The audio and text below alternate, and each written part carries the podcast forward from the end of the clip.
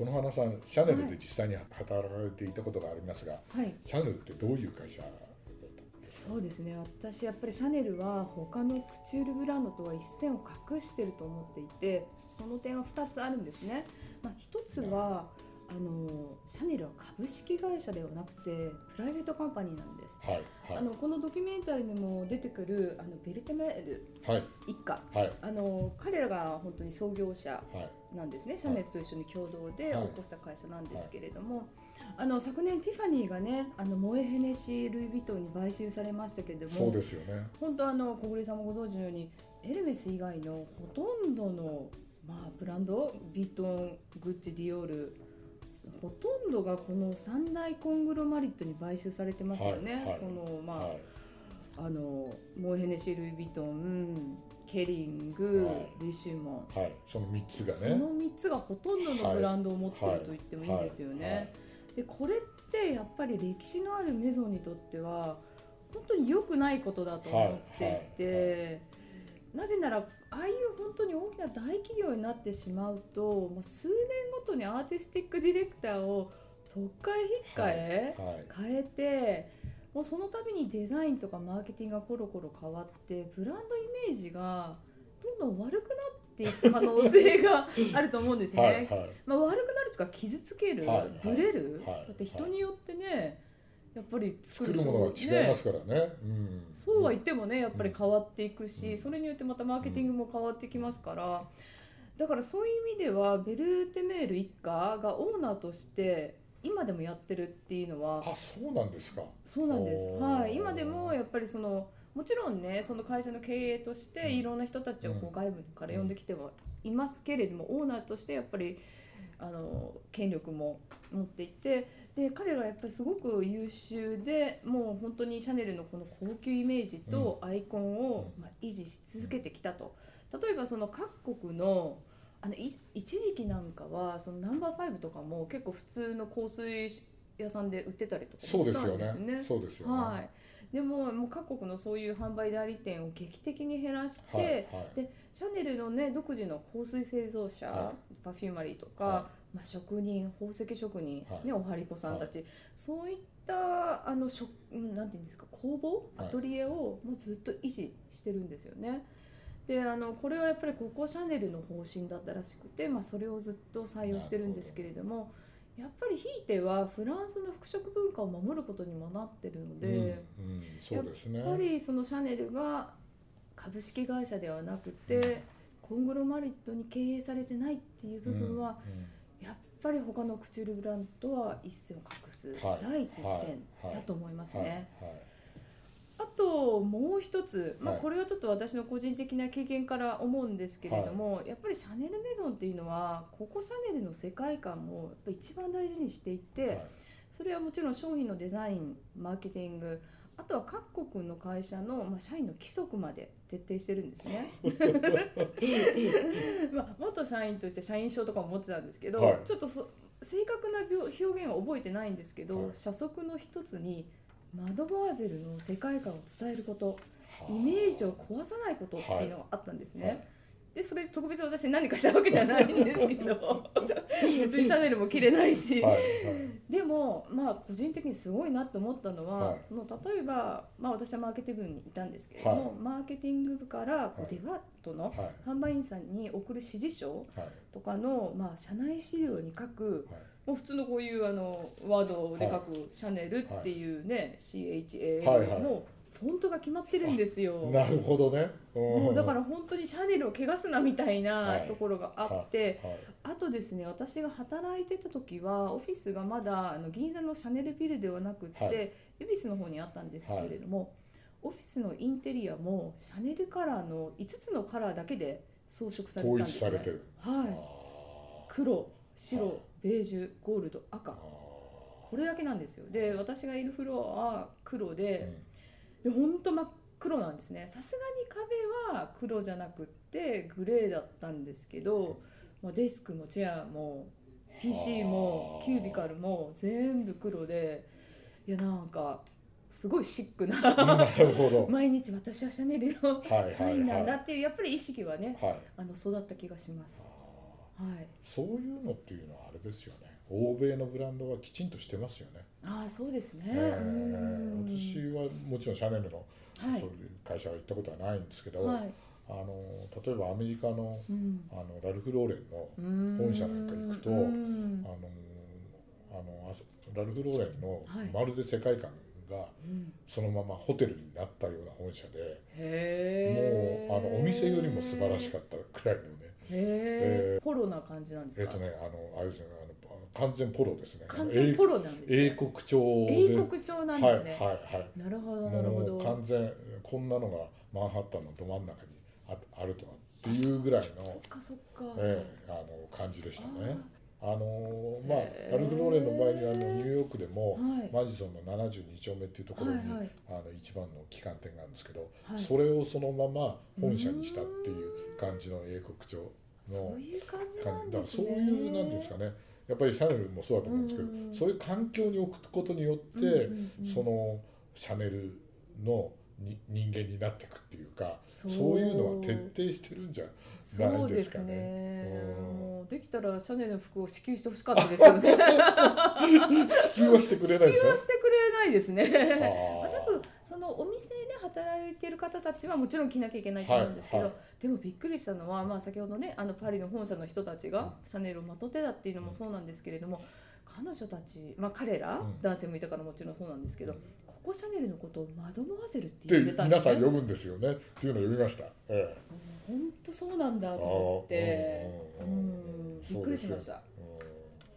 えうん。やっぱりそのまあこのさんおっしゃるようにシャネルはプライベートカンパニーで,、うん。でなおかつあのまあオートクチュールのうん。メゾンですんで、はい。あの職人さんはい。あもう全部抱えてらっしゃるわけじゃないですか、はい。で周りにはそういう服を縫う人から、はい。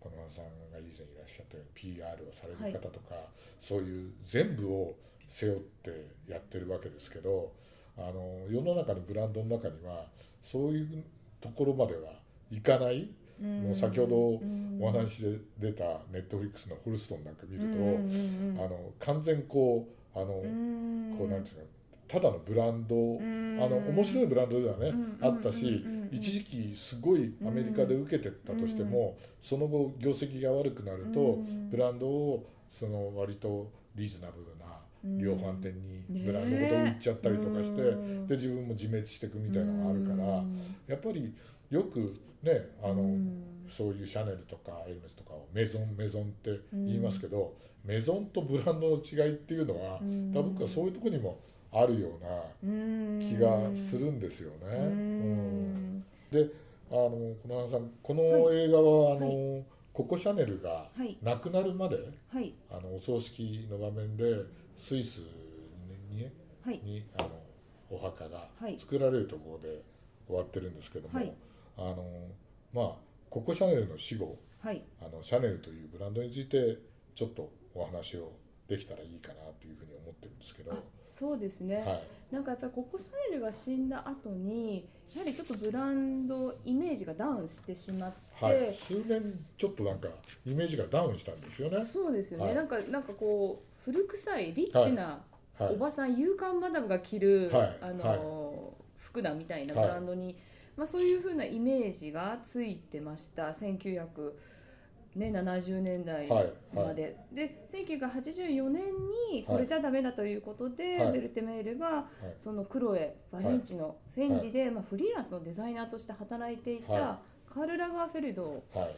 あのアーティスティックディレクターにまあ指名してで彼女がもうシャネルを再生したんですけれどもやっぱりそのシャネルの昔からそのツイード、はいはいはいロゴマークもそうですし、ね、マトラスもそうですし、ね、シャネルスーツそういったアイコンに、まあ、ストリートを盛り込んでそうですね。まあ、モダンにアップデートしたっていうところで、まあ、彼の功績は素晴らしいものだったのかなっていうふうに思います。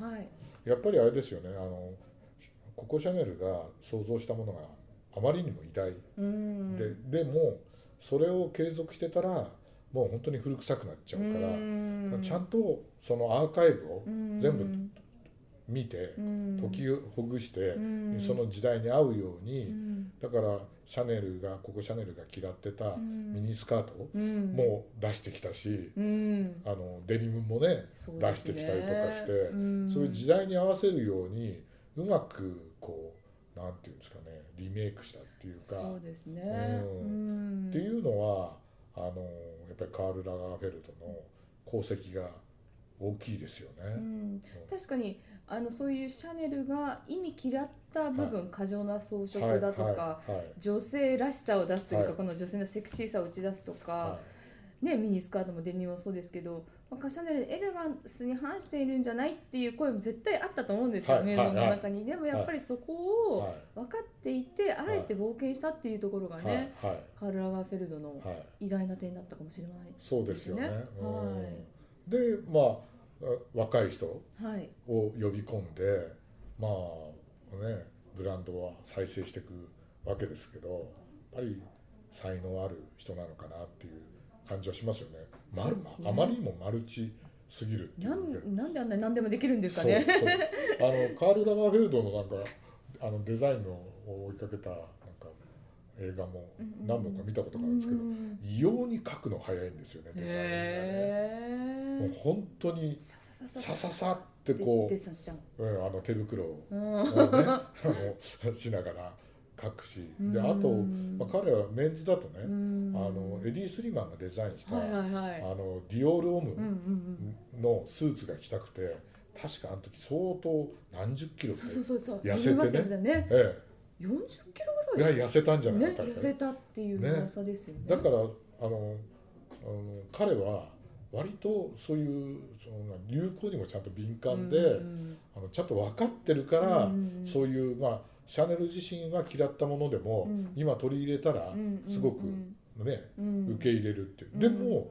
誰かどっからどう見ても、うん。やっぱりシャネルらしいっていうか、うん。それは崩さないっていうのがやっぱりシャネルの偉大なところかなっていう。そうですうね。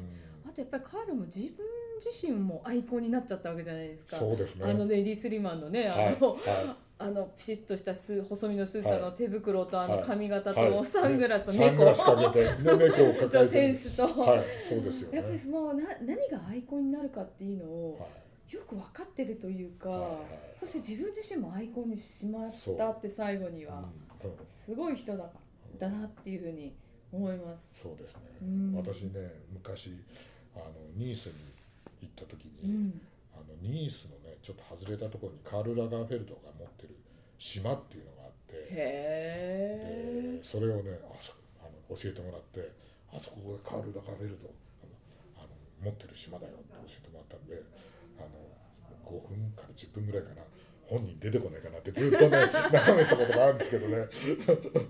え、へえ、うん。大きい島なんですか？いや小さい島でしたね。でもそういうの持ってるんですねやっぱりね。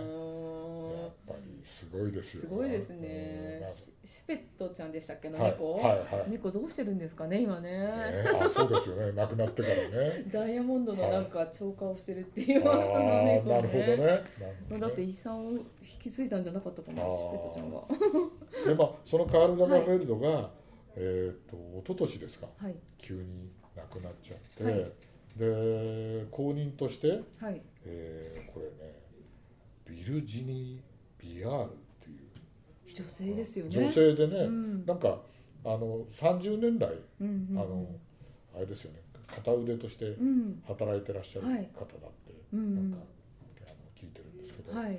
でもなんかあのコレクションを今回ず彼女がやったコレクション全部見直してきたんですけどあの基本的には全然カール・ラガーフェルドがこうやってきたラインは変えてなくて、へあのなんかあのすんなりあの受け入れられるっていうか、ん。それがなんかやっぱりちゃんと分かってるんだなっていうのはありますようんね。でか彼女自身がなんかすごくあの貴族に近い生まれるらしくて、そうなんですね。そうさっきあのね本社の話出ましたけど、やっぱり入るべくして入ったデザイナーのような、うんなるほどモね。モナモナコのねなんかお、えーモナコ大公のなんか友達だったとっていうふうに書いてましたねそうなんですなんかね。こうなんか凛とした感じのうん。デザイナーで、うんうん。なんかカール・ラガーフェルドもそんな感じがあるじゃないですか、うん。なんかこう単なるデザイナーじゃなくて、うん。なんかちょっと貴族っぽいね確かにね。うんうん。ところがあるけ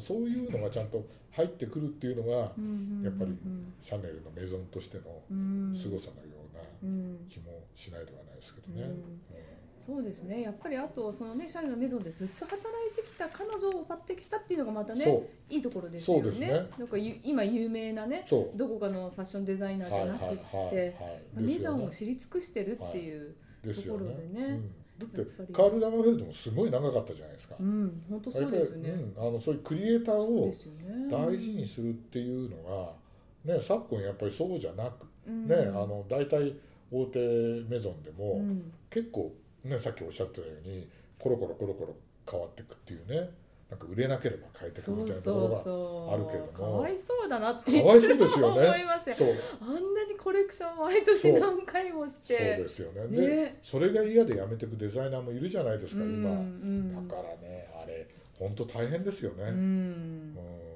莫大なお金もらってるにしろなんかもう疲れそうですよね。精神的にこう病んでいくみたいな、うん。ね。であのこうひ矢を批判の矢面にはうん。常にデザイナーが立たされるわけだしうん。そういう面で言うとあのファッションビジネスってうん。割とこう辛いビジネスっていうか、のような気もあのしますよね。そうですね。うん。なんか大変ですよねだからそういうそういうことを考えると、うん。そのさ一番最初の話に戻っちゃうんですけど、はい。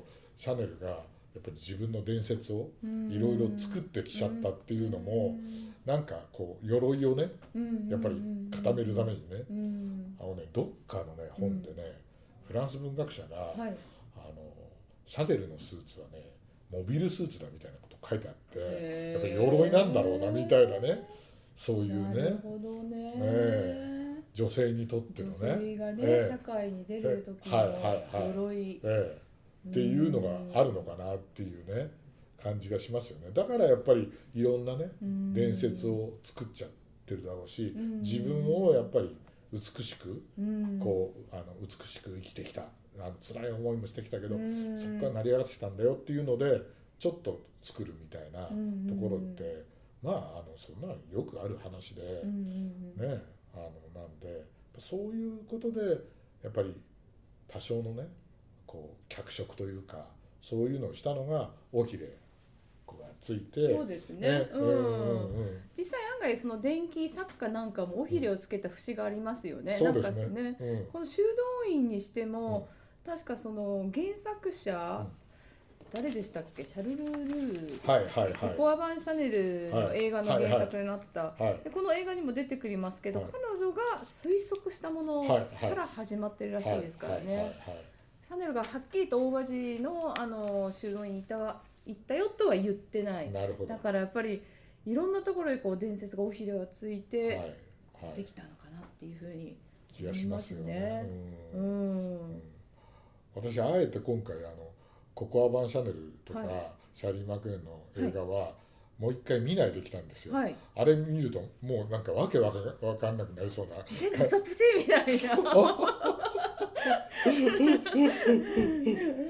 かりますなん。ですけどあのここれ終わったん。でもう一回あの映画もねはいもう一回見てみたいなというふうに思ってるんですけど、まあ、ファッションの功績を書いたという面では、うん。あのシャーリー・マクレーンの映画なんかは特にね、はい。すごくわかりやすくわかりやすかったですよね。ねうん。ジャージ素材はいからはいはいね、はいろんな、うんうん香水までわかりやすくこう体系的に見えますけどね。はいやあのねあの私も基本あのメンズばっかりやってきたんで、はい。まあ今回こういう映画に出会ってあのシャネルのことをねちょっと勉強できて非常にあの楽しかったです。はい、私の方も本当にこの映画もねやっぱりすごく驚きのはいある映画で本当にこれまでシャネルの電気とか、まあ、映画を見てきた方でも大きな衝撃を受けると思うので、はいぜひ多くの方に見てほしいと思います。はい。あ今日はありがとうございまこちらした。こそありがとうございました楽し。かったです。